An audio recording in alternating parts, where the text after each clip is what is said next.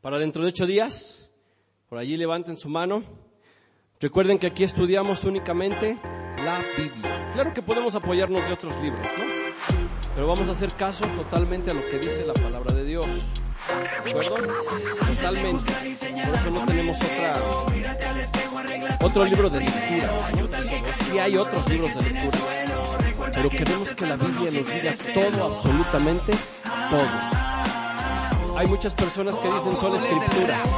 Pero me dicen, es que los padres de la iglesia dicen esto, es que fulano de tal dice lo otro.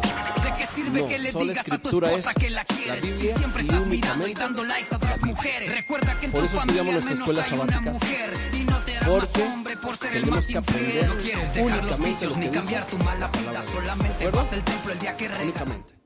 Entonces, vamos a tener nuestro sermón para hoy. Recuerden que les dije que íbamos a hacer algo diferente en la cuestión de las prédicas. Vamos a hacerlo un poquito más teológico y un poquito más de consagración. Ante la situación de la iglesia, hemos decidido tomar eh, esta, esta, esta determinación de que usted lea un poquito más la Biblia a través, a través de los sermones. Y a través del el sermón de hoy quiero quiero que usted pueda tener una comunión con Dios total. Quiero que usted pueda sentir que Dios le hace falta en su vida y que lo que está a mi alrededor no me importa. En la semana que visitaba a cada uno de ustedes, les decía, esta pregunta se las, se las, se las mencioné. Y les dije, las respuestas se las doy el sábado. ¿Ok? ¿Qué debo tener yo? La pregunta es, ¿qué debo tener yo? ¿Fe en Jesús o debo tener la fe de Jesús? ¿Fe en Jesús o la fe de Jesús es el asunto? ¿Eh? La fe de Jesús. ¿Ya se pusieron a investigar? Eso es todo. Vamos a ver si es cierto. Vamos a ver si es cierto. Y para esto vamos a, a llamar quiero, quiero que ustedes abran su Biblia en Colosenses, allí en el Nuevo Testamento. Quiero que todos tengan Biblia. Quiero que todos tengan Biblia porque este, este tema es vital para cada uno de nosotros. Quiero que lo abraces este tema. Vital. Si no, si no lo sabemos, allí apóyenme con los que saben. Allí Fercho ponte en medio de, de Axel y de, y de Ardi para que les pases, les ayudes a, leer la escritura, ¿de acuerdo? Y vamos a leer Colosenses 1.29. Dice así, por lo cual también trabajo luchando según la potencia de Él. ¿Quién es Él? Por, por, lo cual también trabajo luchando según la potencia de Él. ¿Quién es Él? De Dios, la cual actúa poderosamente en mí. Les voy a leer mi versión. Les he comentado mucho que a mí me gusta mucho la Biblia católica, porque no sé si afortunadamente o desgraciadamente, es la más cercana al textus receptus, al griego y al hebreo. Es la más cercana. Y dice así, por esta razón me fatigo, o sea, le echo ganas. Y lucho con la, con la fuerza de Cristo. ¿Vieron la diferencia? Lucho con la fuerza de Cristo, que obra en mí poderosamente. ¿Ok? En este, en este capítulo de Colosenses, Pablo estaba hablando a Timoteo y le estaba diciendo, ¿sabes qué? Vamos a ir a ver a nuestros hermanos colosenses, allá por Grecia, vamos a ir a las colosas y vamos a darles ánimo. ¿Sale? ¿Te parece, Timoteo?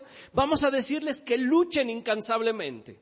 Y allí en el versículo 23 dice, por esto es necesario que ustedes permanezcan firmes. Vean lo que les está diciendo.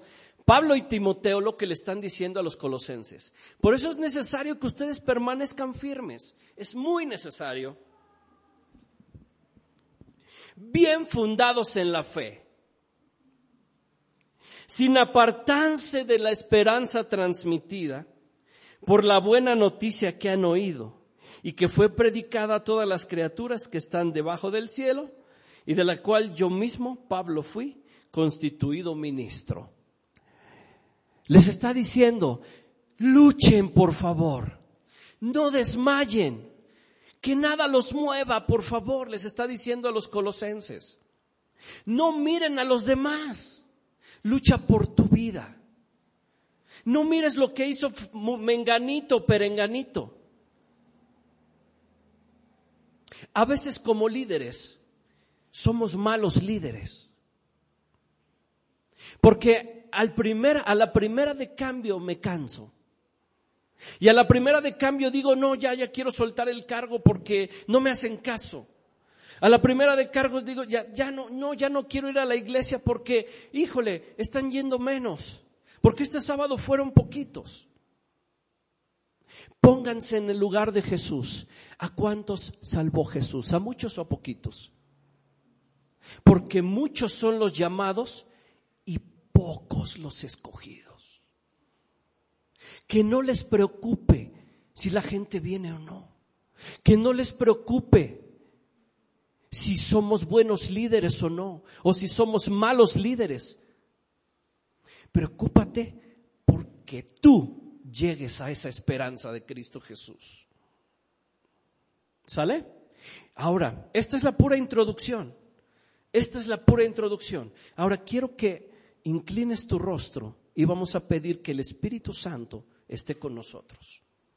Padre bendito, sería una total pérdida de tiempo que yo hablara. Por eso te pido que tú hables en esta mañana y que nos enfrentes con la verdad y que nos enfrentes con lo que anhela nuestra vida y lo que tú quieres para nosotros. En el nombre de Jesús. Amén. Amén. Ahora, habla su Biblia en Apocalipsis.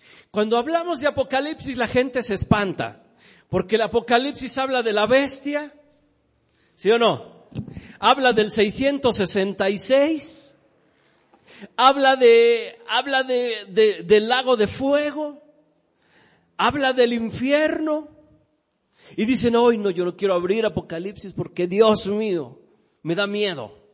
Pero Apocalipsis es un libro de paz y seguridad. Es un libro de tranquilidad. Todo lo contrario. ¿Qué significa Apocalipsis? Descorrer el velo. O sea, te voy a abrir los ojos. Voy a quitarte la cortina para que entiendas. Apocalipsis está hecho a base de símbolos, por eso es un libro profético. Parte de Apocalipsis ya es histórico, parte de Apocalipsis ya fue cumplido. Hay cosas que no se han cumplido y siguen funcionando proféticamente. ¿De acuerdo?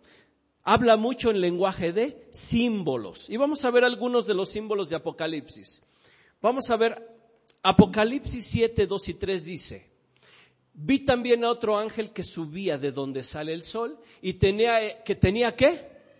El sello del Dios vivo y clamó a gran voz a los cuatro ángeles, a quien también se les había dado el poder de hacer daño a la tierra y al mar, diciendo, no hagas daño a la tierra ni al mar ni a los árboles hasta que hayamos qué? Sellado en dónde? En sus frentes a los siervos de nuestro Dios. Muchos se han notado la, la, marca de la bestia. Dicen, no es que nos van a meter un chip. No es que, es que te van a dar una credencial donde si tú no firmaste no vas a poder comprar ni vender. ¿Ustedes creen que Dios funcione así? No. Tan fácil como cuando Adán y Eva pecaron, Dios les puso un arbolito y les dijo, ustedes saben si quieren comer o si no quieren comer. Dios es tan inteligente que no necesita obligarte a hacer las cosas. ¿Ok? Ahorita nos vamos a dar cuenta de qué está hablando este lenguaje de símbolos. Y vamos a ir a la siguiente, Apocalipsis 14.9. Fíjense lo que dije. Y vi el tercer, el tercer ángel lo siguió diciendo a gran voz, si alguna adora, adora a la bestia y a su imagen, recibe la marca en su frente y en su mano. ¿En dónde vamos a recibir la marca? ¿Dónde dice? ¿En dónde? No los escucho. En la frente y en la mano. El que reciba la marca de la bestia, dice el versículo 10, tendrá que beber el vino de la indignación de Dios. Y el versículo 12, ahora vamos a leer el versículo 12. Fíjense, aquí es bien interesante lo que dice. Aquí está la, vean y subrayen esa palabra, la pa, la paciencia de los santos. Los que qué? Los que guardan los mandamientos de Dios y tienen qué? La fe en Jesús o de Jesús. ¿Y cuál es la fe de Jesús? Ahorita lo vamos a ver. Ahora, vamos rápido. Abramos, abramos nuestras Biblias. Vamos ahora a Deuteronomios. Deuteronomio nos abre a la luz qué es esto. Deuteronomios capítulo 6, 8. 6, 8. Ok, yo les voy a leer el 2, ustedes solo graben ahí en el 8. Dice, a fin de que temas al Señor tu Dios, observando constantemente todos sus preceptos y mandamientos, que yo te prescribo y tengas una larga vida, lo mismo que tu hijo y tu nieto. ¿De qué está hablando? De los mandamientos y preceptos. Y luego dice el 8, fíjense lo que dice, átalas como una señal en dónde? En tu mano y estarán como qué? frontales entre tus ojos. ¿Cuál es el sello de Dios? Los mandamientos, ¿dónde deben estar? En la mente y en la mano. Y vamos a corroborarlo allí mismo en Deuteronomio 11, 18. Y habla de lo mismo, amarás al Señor tu Dios y observarás siempre sus mandamientos, sus leyes y sus prescripciones. Y luego dice el versículo 18, por tanto pondréis estas mis palabras en dónde?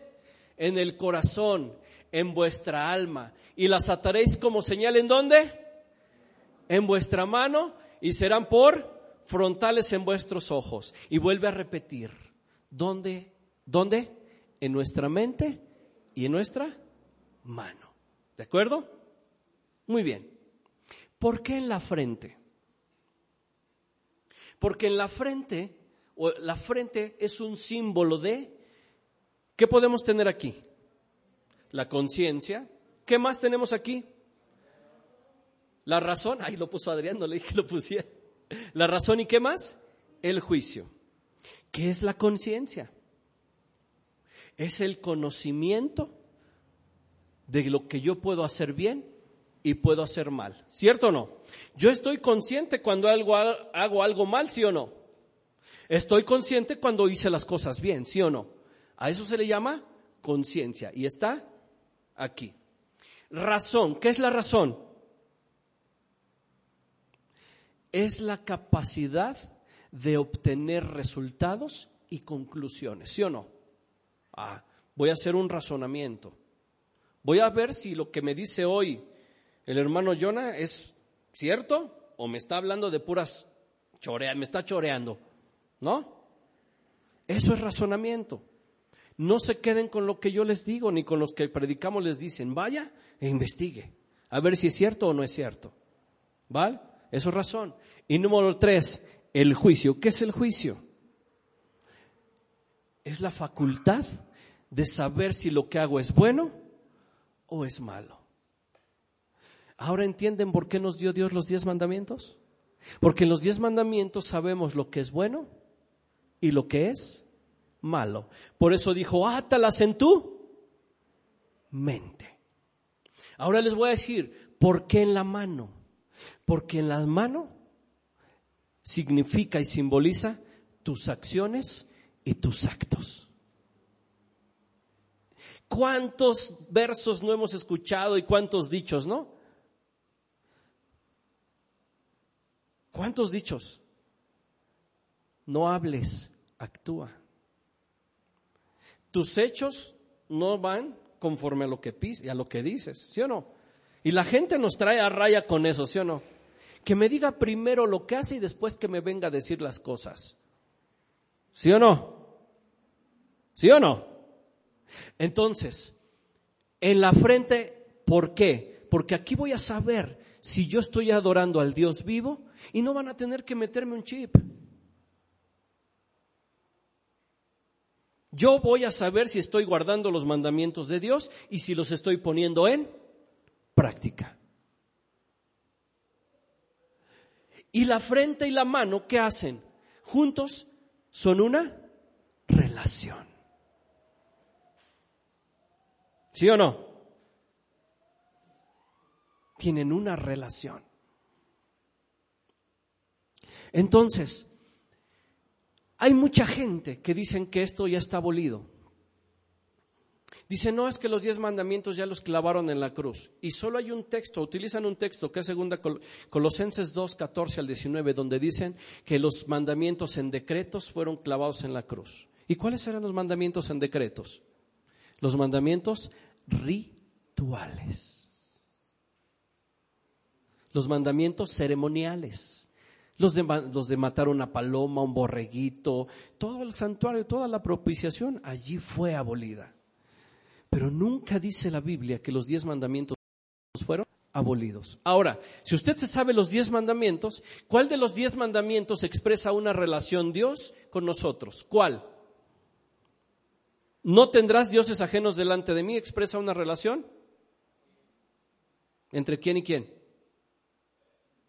¿No tomarás el nombre de Jehová tu Dios en vano? ¿Expresa una relación?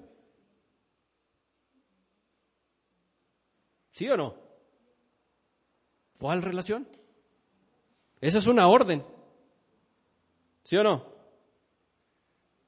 Ahora, no matarás, expresa relación. No hurtarás, expresa relación. No cometerás adulterio, expresa una relación. Ahora, yo les voy a decir algo. Acuérdate del día del sábado para santificarlo. Seis días vas a trabajar y hacer toda tu obra, mas el séptimo día es reposo para Jehová tu Dios. No harás en él obra alguna, ni tú, ni tu hijo, ni tu hija, ni tu siervo, ni tu criada, ni tu bestia, ni tu extranjero que está dentro de tus puertas, porque en seis días hizo Jehová los cielos y la tierra, y el séptimo día lo descansó. ¿Para qué? Para estar contigo.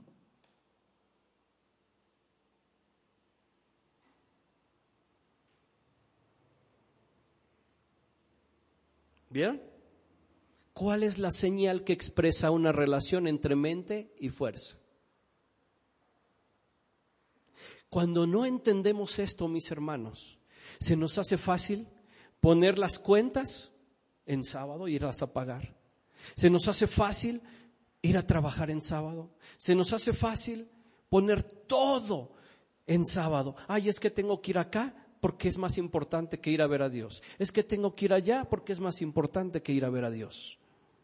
Porque no entendemos que la marca de Dios son los mandamientos aquí y cómo yo acciono. Y dentro de ellos está el sábado porque es una relación entre Dios y yo. Es como decir, yo, yo no quiero tener una relación con Dios, no me interesa. ¿Ok? Ese no es el punto. ¿Ok? Voy rápido, voy rápido. Ahora, no sé si pasarles un video o no. Yo creo que no, porque ya es tarde. Pero se los voy a postear para que ustedes lo vean en sus casitas. ¿Ok? Es un rabino que le está hablando a todas las denominaciones, a todas, a todas. No lo vamos a pasar a Adriancito por cuestiones de tiempo, pero se los voy a pasar a sus celulares, etcétera. Y él le dice al final, Tú puedes guardar el domingo, no te preocupes. Y tú puedes decirle a tu gente que vaya el domingo a tu iglesia, nadie te va a decir nada, porque es el día que todos pueden, porque es el día que todos no trabajan. Tú les puedes decir y los puedes recibir, tú no te preocupes. Pero no les digas que el domingo es el día de Dios. Respeta el día de Dios. Y se los voy a mandar para que ustedes lo chequen. ¿Vale? Entonces, después de esto que ya vimos que expresa una relación, Vamos a ver, vamos a ir rapidito, Romanos 8, 28 al 11. Vamos a ver qué dice. Romanos 28 al 11.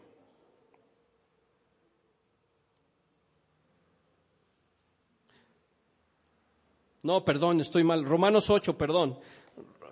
Romanos 8, 1 al 4. Romanos no tiene 20. Romanos 8, 1 al 4. Fíjense lo que dice. Por tanto, no hay condenación para los que están en Cristo. Y usted me va a decir, ay, no, entonces tengo que tener la fe en Cristo o de Cristo. Chequen lo que dice después. Los que no andan conforme a la carne, sino confiar al Espíritu. Porque la ley del Espíritu da vida en Cristo Jesús y me ha librado del pecado y de la muerte. ¿Qué es lo que nos da vida? La ley. Porque lo que era imposible para la ley, por cuanto era débil por la carne, Dios ha enviado a su Hijo en semejanza de carne de pecado. Y a causa del pecado condenó al pecado en la carne para que la justicia de la ley se cumpliese en nosotros, que no andamos conforme a la carne, sino conforme al Espíritu. Les dijo, ustedes no van a poder cumplir al 100% la ley. Es por eso que Cristo Jesús vino a morir por ti y por mí. Pero ten cuidado, porque la ley te dice dónde estás fallando. Es decir, no agarres a Dios así como que ah, para pecar y hacer todo lo que te gusta y después, ah, de todos modos Jesús ya murió por mí. ¿Ok? ¿Va que va? Siguiente, Efesios 2, 8 al 10. Cuando Martín Lutero estaba en las escaleras del tormento allá en, Roma, iba subiendo, eran como más de mil escalones y los tenían que subir arrodillados. Vio este libro, fue a una biblioteca y vio una Biblia encadenada. Y esta Biblia decía, porque por gracia sois salvos por medio de la fe. Y esto no es de vosotros, pues es un regalo de Dios no por obras para que nadie se gloríe, porque somos hechura suya, creados en Cristo Jesús para buenas obras, las cuales Dios preparó de antemano para que anduviese en ellas. ¿Por qué, ¿Por qué Dios le dijo esto a los efesios? Porque estaban diciendo, ah, yo ya hice esto, ¿eh? Yo ya, yo ya ayuné, yo ya hice el otro, ahora tienes que cumplir tu parte, échamelo. Porque las obras que le pones en cara a Dios no valen. Las obras que Dios quiere son las que tú haces sin recibir nada a cambio.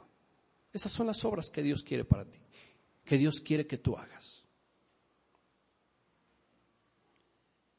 Y entonces viene después a los colos. Vean cómo les va hablando a cada iglesia, ¿no? Porque cada iglesia tenía qué? Un problema grande. Cada iglesia tenía sus conflictos. Cada iglesia tenía esto. Cada iglesia tenía otro. Yo, me, yo, yo, quiero ver que Pablo visitaba a la gente, decía, hey, los espero en la iglesia, hey, no se desanimen. Y el sábado llegaba a la sinagoga y decía, chin, no vinieron los que fui a visitar. También. Pero Pablo no se desanimaba, porque decía, a su tiempo Dios va a hacer su obra. ¿Vale? Ahora, ahora sí vamos a entrar a la fe de Jesús o la fe en Jesús. Abra su Biblia allí en Mateo 27, 45 al 50. Mateo 27, 45 al 50. Sígame y póngame mucha atención porque es lo que yo quiero que hoy tengas para ti. Mateo 27, 45 al 50.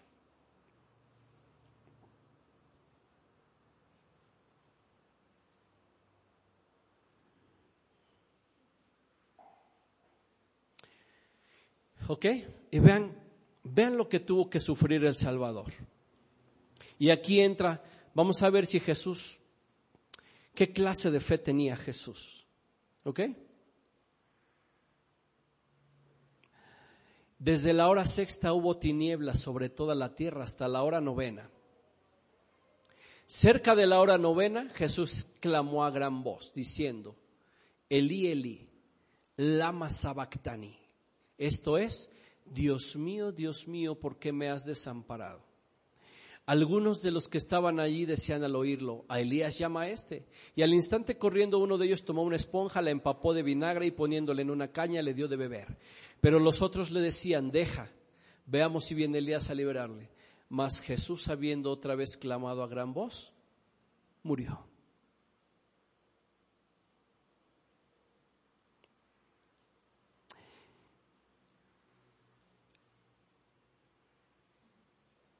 ¿Cuál es la fe de Jesús? ¿Qué, lo, ¿Qué, mató a Jesús en la cruz? ¿La lanza? ¿Los clavos? ¿Que se desangró? ¿Qué mató a Jesús? El quebranto de corazón. Hay una canción de Bobby Polido, dice que este hombre se murió de amor, ¿no?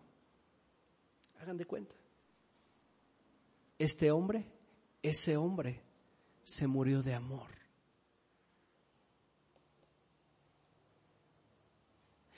Y ese amor por ti fue derramado y no le importó morir con tal de que tú dijeras, me amó hasta la cruz. Esa es la fe de Jesús, la que tú tienes que experimentar y no importa que vayas a la tumba. No importa que mueras, no importa lo que pases, tú te mantienes firme, tú te mantienes en el camino. Jesús sintió que su padre lo había abandonado, fíjense. Hablamos de la mente y de la mano y que eso es una relación. ¿Qué sintió Jesús que estaba perdiendo en ese momento? La relación con su Padre. Y le dijo, ¿por qué me abandonas? Se sintió solo. Y a pesar de que se sintió solo, siguió hasta que entregó su vida. Eso es tener la fe de Jesús y no la fe en Jesús. La fe en Jesús, ¿se acuerdan de la vez pasada que prediqué que les conté la historia de un hombre que, de edificio, que, que pasaba de edificio en edificio, en edificio? Equilibrista francés, no recuerdo el nombre aún, y que le dijo a, alguien, ¿cuántos de ustedes creen que puedo pasar de este edificio a este? Y todos creemos, creemos, ¿no? Y después agarró una carretilla. ¿Cuántos creen que puedo pasar con la carretilla del otro lado? Creemos, creemos. ¿Cuántos de ustedes se quieren subir conmigo a la carretilla y pasamos juntos del otro lado? Creemos en ti, creemos en ti. Eso es creer en Jesús. Yo creo en Jesús porque estoy seguro que Él puede lograrlo. Pero no tengo la fe de Jesús porque yo no estoy seguro que yo pueda lograrlo. Cuando yo tenga la fe de Jesús, nadie me va a decir, levántate temprano para que llegues a la iglesia. Cuando yo tenga la fe de Jesús, no falto a la iglesia. Cuando yo tenga la fe de Jesús, nada me va a estorbar en mi relación con Cristo. Cuando yo tenga la fe de Jesús, voy a estar dispuesto a morir por uno de ustedes o por mismo Jesús. Eso es tener la fe de Jesús y no en la fe de Jesús. Todos sabemos que Cristo puede, ¿sí o no? Ahora, ¿cuántos sabemos que nosotros podemos con Cristo Jesús? ¿Cuántos? ¿No? Hay una diferencia con Pedro, ¿no? Sí, quien venga, yo le, yo por ti, ¿cómo no? Y le dijo, antes de que el gallo cante, tú me vas a negar tres veces. En otras palabras, le dijo Jesús a Pedro, tú tienes la fe en mí, pero no tienes mi fe. Por eso vas a fallar. ¿Entienden por qué fallamos? Porque tenemos fe en Jesús, no la fe de Jesús. ¿Va?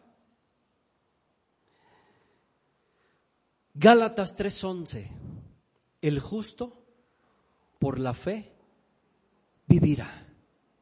Martín Lutero se levantó y dijo, no necesito irme de rodillas a ningún lado, porque el justo por la fe vivirá.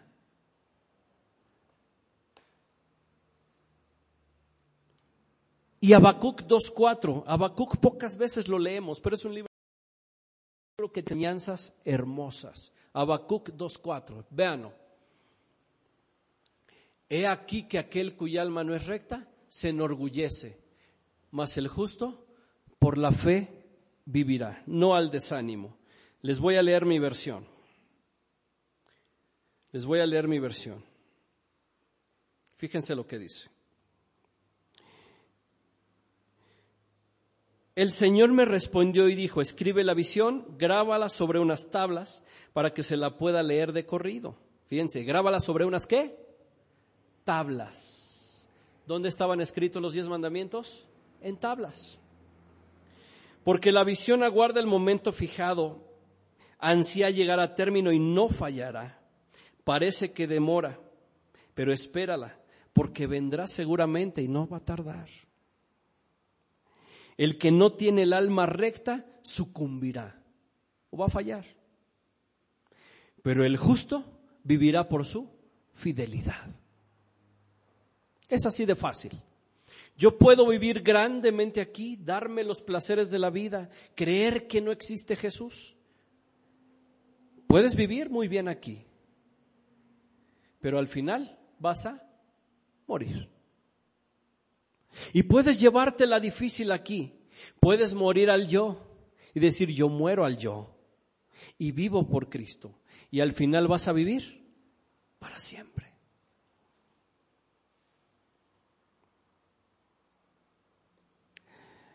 Y último texto para hoy. Gálatas 6, 7 al 9. Gálatas 6, 7 al 9.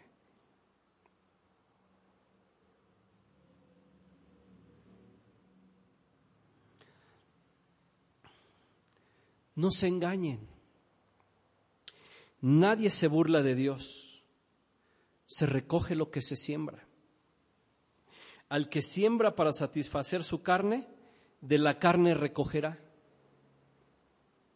solo la corrupción. Y el que siembra según el Espíritu, del Espíritu recogerá la vida. No nos cansemos de hacer el bien porque la cosecha llegará a su tiempo si no desfallecemos. Notan lo que dice Cristo. No te desanimes. ¿A quién venimos a ver hoy? ¿A mí o al Creador? Entonces, ¿por qué te desanimas si la gente no viene? Mejor yo lo que quiero es que tú tengas la fe de Jesús. Y cuando tú tengas la fe de Jesús, ¿qué crees? Que la gente te va a decir, yo quiero ir contigo. Pero cuando estés desanimado, la gente vas a transmitirle el, desánimo y vas a decir, no, yo no voy contigo. ¿Cuántos vinieron con ánimo hoy? ¿Cuántos vinieron desanimados hoy? ¿Se dan cuenta? ¿Cuántos vinieron con la fe en Jesús hoy? ¿Cuántos vinieron con la fe de Jesús hoy? Yo quiero que hoy, cuando salgas por esa puerta, tu mente sea otra y piense de una manera diferente. Y que digas como Cristo, para mí, hacer los pagos en el día que voy a ver a Dios. Para mí, ir a ver a mi papá, ir a ver a mi mamá, ir a ver a, mis, a quien tú quieras, no vale la pena y lo tengo por basura por ir a ver a Jesucristo a la iglesia. Que tenemos líderes, que Jonathan es mal líder, sí soy mal líder. Por eso te pido que no me vengas a ver a mí. Por eso te pido que vengas a ver al Creador. Que Rubén con los jóvenes no me gusta cómo da la clase. No vengas a ver a Rubén. Ven a ver a tu Creador. Que no me gusta la alabanza. No vengas a ver la música. Ven a ver a tu Creador. Que no quiero aplaudir. No aplaudas en la alabanza Apláudele a tu creador.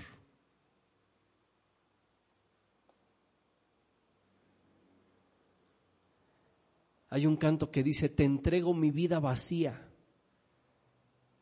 te entrego mi iglesia vacía. Haz lo que quieras en ella, Señor. Mi objetivo hoy de ver Apocalipsis 12 es motivarte. Yo no te voy a meter miedo porque si leemos al final vienen, dicen, vienen cosas muy duras. Platicando con Guy que decía, cosas duras, pero no vamos a meter miedo. Yo quiero que tú vengas aquí por amor. Y de ahora en adelante los temas van a ser de consagración, para que tú reflexiones y te vuelvas a Cristo y tengas la fe de Cristo. Y cuando tengas la fe de Cristo, esto va a estar a reventar. Y cuando esto esté a reventar, nos vamos a pasar para allá.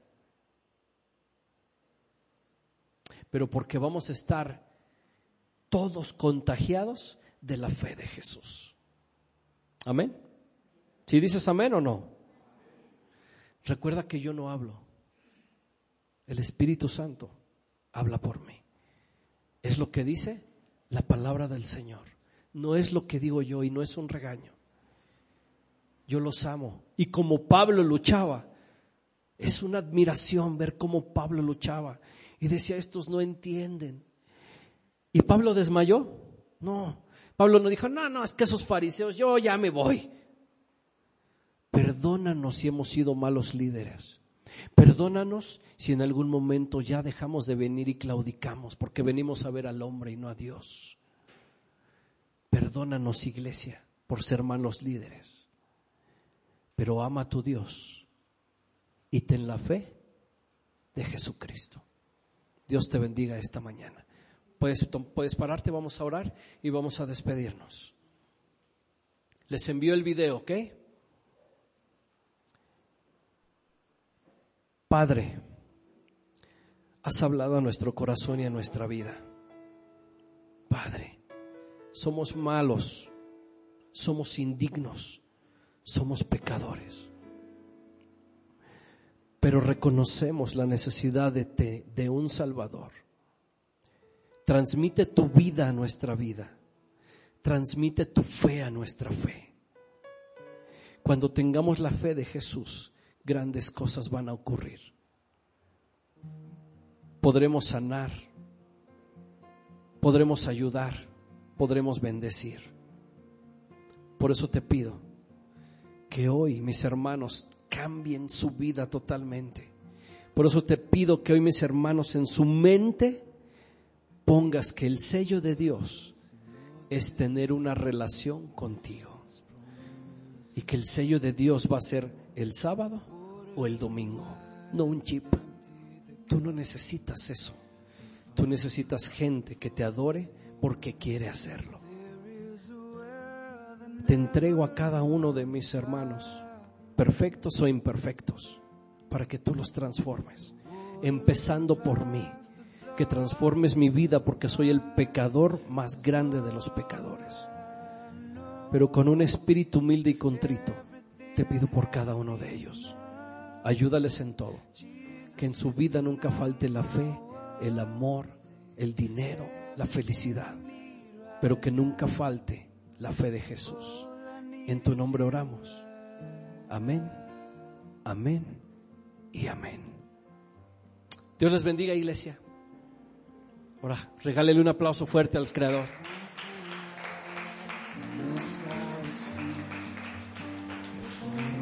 Y allá afuera nos saludamos.